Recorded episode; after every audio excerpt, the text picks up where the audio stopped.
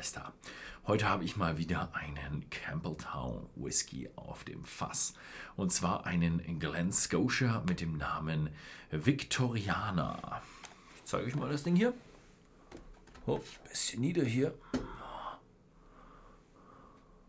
Ah, weiß nicht, ob ich sauer drauf gehabt habe. Ähm, und ein schöner Campbelltown Whisky von Glen Scotia. Cask Strength, nicht kühl gefiltert, nicht gefärbt und ja, wunderschöne 54,2 Prozent Alkohol und äh, der ist ja jedes Fass, also es heißt, so ein bisschen das Marketing dahinter, jedes Fass wird vom Malt Master John Peterson ja, ausgewählt und man kriegt sogar vorne eine Unterschrift. Wo ist er? Hier ist er. Da. Eine Unterschrift von John Peterson auf dem Glas. Was gibt es darüber zu sagen? Also, ähm, so viel wissen wir nicht darüber. Es sind stark ausgebrannte Fässer verwendet worden. Und er ist, ähm, ja, er ist nachgereift. Er wurde in stark ausgebrannten Fässern nachgereift. Also ich gehe davon aus, das ist eine ja, Bourbon-Fasslagerung und dann hat man eben noch diese stark ausgebrannten Fässer hinterher verwendet. Ich weiß jetzt, Sie sagen jetzt nicht so viel über die Fässer, ob da jetzt vorher noch was anderes drin war oder ob die Fässer stark getoastet waren, weil stark ausgebrannt bedeutet eigentlich, dass man eine starke Holzkohleschicht drin hat und der den Whisky milder macht. Nicht gerade besonders irgendwelche Geschmäcker hinzugibt, sondern eher reduktiv an den Whisky rangeht. Also die Geschmäcker an verschiedenen Stellen reduziert. Also macht es normalerweise mit dieser Aktivkohle, diesem verbrannten Kohle, die wirkt dann wie Aktivkohlefilter, der dann scharfe Geschmäcker rausnimmt. Also das müsste jetzt eigentlich einer der milderen Grand Scotia Whiskys sein, aber mit Cask Strength.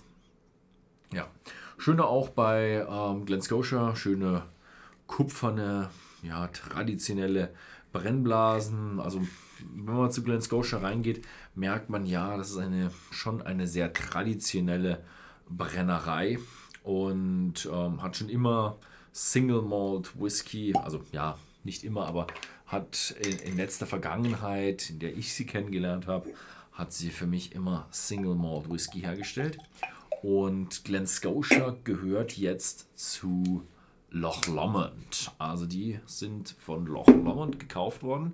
Und Loch Lomond war ja früher eine der ja, großen Blendschmieden, also ganz viel mit Column Stills und allem, die sich jetzt aber dieses, das Ganze ändert sich jetzt. Also Loch Lomond hatte Column Stills und normale Stills und jetzt gehen sie eher Richtung Single Malt, Premium Markt.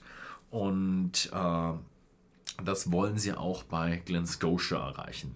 Also die, die, die Richtung, in denen, in denen der Mutterkonzern von Loch Lomond die Whisky sieht, ist in Richtung Premium und in Richtung High Class. Sieht man auch, wo sie Werbung machen. Sie gehen auf Golfturniere, sie gehen auf, äh, ich glaube, ja, irgend so was, was Cricket oder irgend sowas. Also auf diese ganzen High Society Events in den, im Vereinigten Königreich. Weiß jetzt nicht, ob es das den Whisky besser macht, aber sie sind auf jeden Fall nicht im Low Class, im, äh, also in der High Production, also in den großen Blend-Markt mehr so stark unterwegs. Ich denke mal schon, dass sie den noch beliefern, aber eben nicht mehr unter der Marke Loch Lomond. Mhm. Ah, schöner fruchtiger. Mhm. Bisschen cremig, süßlich. Also für mich jetzt eigentlich so der typische Bourbonfass gereichte, reifte, mildere Scotch Whisky. Bisschen, bisschen mehr Eiches sogar noch mit dabei als der, der typische leichte. Also er hat schon so ein bisschen einen kräftigeren Geschmack. Ist ein No-Age-Statement Whisky. Ich weiß nicht, wie alt er ist. Er ist nicht kühl gefiltert, also wir können schon über die Farbe reden. Hat eine schöne goldene Farbe, schon ein bisschen dunklere Farbe. Also diese stark ausgebrannten Fässer haben da schon was hinterlassen. Also kann man jetzt wieder drüber diskutieren. Waren es gebrauchte, stark ausgebrannte Fässer oder waren es frische, stark ausgebrannte Fässer? In dem Fall würde ich sagen, war dann doch mehr additive Reifung angesagt. Mhm. Mhm.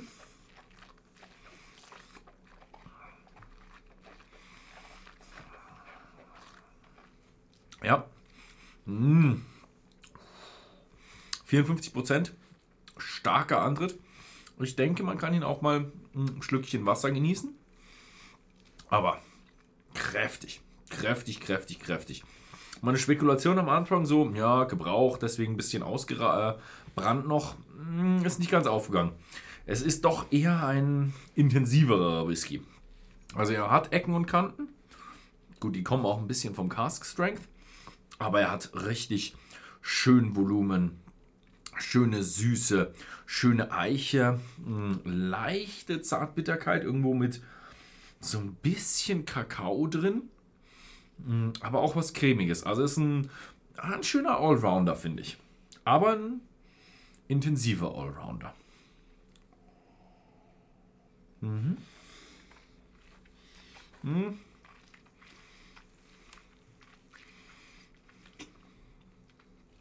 Gerade kein Schlückchen Wasser zur Hand. Aber ich glaube, den werde ich ähm, gleich nochmal, wenn ich das englische Video drehe, werde ich dem noch ein kleines Stückchen Wasser geben.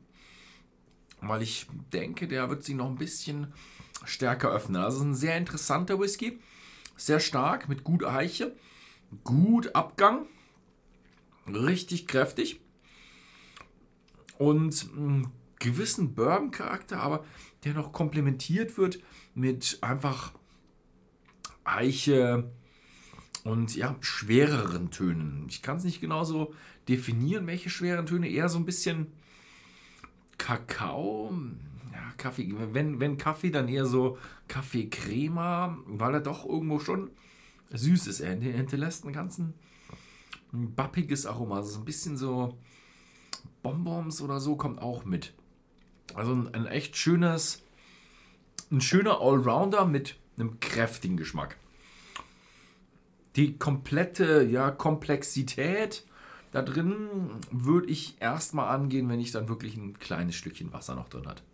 Wer so ein bisschen drauf gekommen ist, wer sich so da angesprochen fühlt von dem, was ich jetzt beschrieben habe, der schaut einfach mal bei whisky.de im Shop vorbei. Da gibt es den Whisky dann zu kaufen. Ansonsten vielen Dank fürs Zusehen und bis zum nächsten Mal.